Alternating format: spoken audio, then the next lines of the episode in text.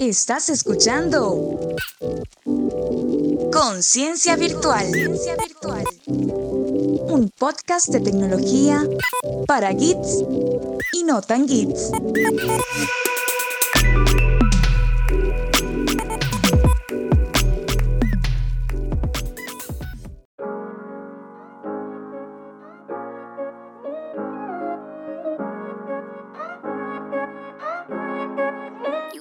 Bienvenidos a esta edición especial de este podcast tecnológico llamado Conciencia Virtual.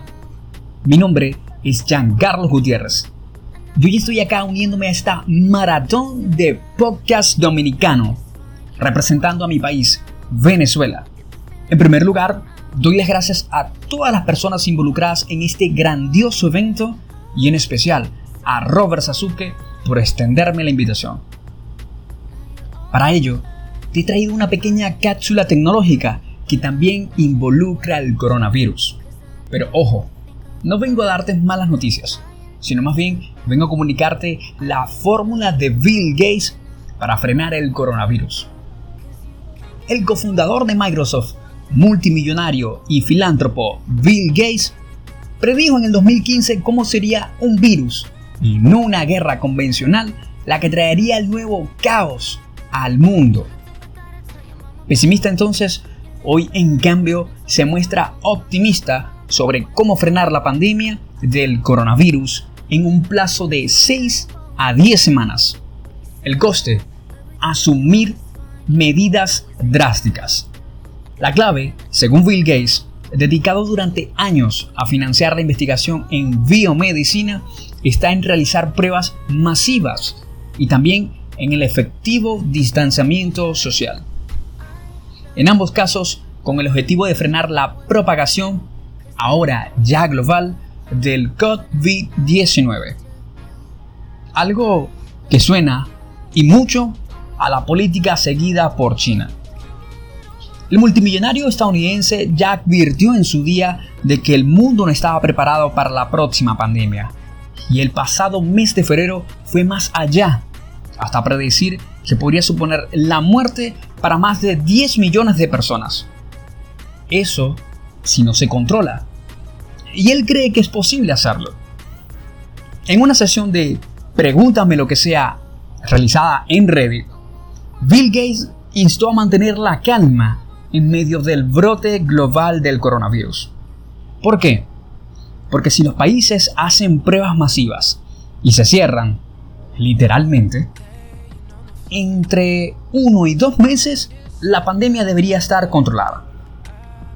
Es precisamente la fórmula seguida en Corea del Sur y China, en especial en el primer epicentro del COVID-19 en Wuhan, en la provincia de Hebei, y cada vez más en los países occidentales se sigue esta dura pauta. Los surcoreanos, en cambio, optaron por no bloquear a su población pero sí implementar el programa de pruebas más grande y organizado del mundo. Más de 270.000 personas la pasaron. Es decir, la prueba del coronavirus. Algo así como 5.200 pruebas por millón de habitantes según ScienceMac. En uno y en otro estaría la clave contra el coronavirus. ¿Clave por qué? Según recuerdan los diferentes estudios, la vida útil completa del virus desde la infección hasta la recuperación es de menos de un mes.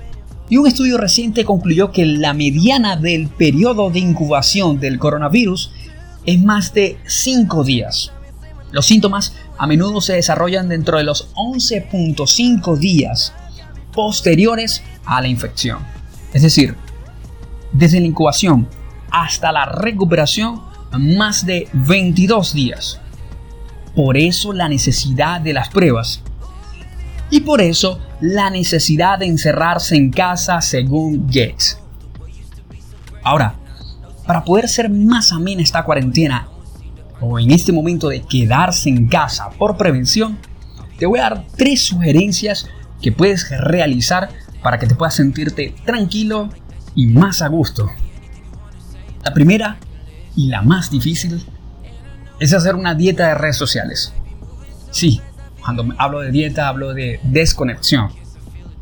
En este momento es probable que estés leyendo mucho contenido del coronavirus, que pueden llegar a ser ciertos o falsos. En ocasiones, muchos de estos contenidos son utilizados por ciberdelincuentes para atacar tu móvil e infectarte.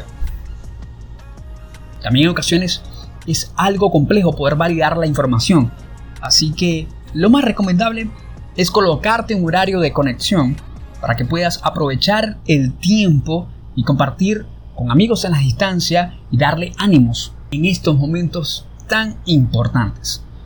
La recomendación es tampoco compartir información que no sea oficial.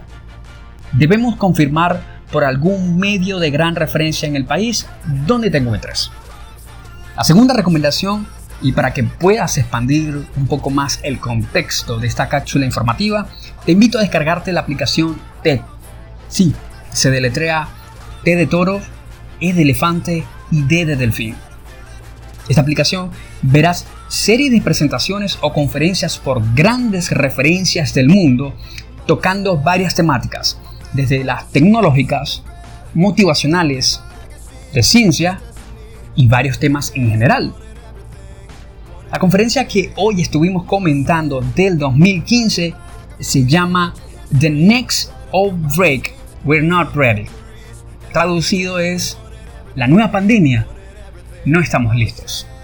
Bueno, y como tercera recomendación es, si estás sufriendo de conexión en internet o con una conexión muy muy baja y además tienes un equipo con pocos recursos, yo te voy a recomendar la página de archive.org o para castellanizar archive.org donde te puedes encontrar con juegos clásicos del MC2. No necesitas mucho para poder jugar con ello y rememorar títulos como Duke Nuke, Doom, Heretic, Jazz Rabbit, Mario, entre otros. Yo en ocasiones aprovecho esta oportunidad para enseñarles a mis sobrinitos los gráficos, los sonidos que eran usados en su momento y hasta me pongo a jugar con ellos para ver su adaptación a este tipo de juegos. Que sí, son muy diferentes a los actuales que se corren en los móviles. Y te aseguro que vas a disfrutar un, un grato muy, muy ameno. Por último, y como algo adicional, te invito a que te quedes a seguir escuchando todos los contenidos que tienen preparados en esta maratón y disfrutar de estos grandes podcasters que vienen a continuación. Al mismo tiempo, una vez finalizado el maratón, y si te tienes la curiosidad, te invito a irte a la liga.fm, donde encontrarás podcasts de diferentes países, tales como Colombia, México, España, Argentina y este servidor de Venezuela. Si deseas seguir toda la información a través del mundo de la Internet, y la manera de cómo puedes estar protegido, te invito a que nos sigas a través de la www.facebook.com slash conciencia virtual y arroba concienciavir en Twitter. No me queda de otra que despedirme y decir un saludo y un abrazo virtual.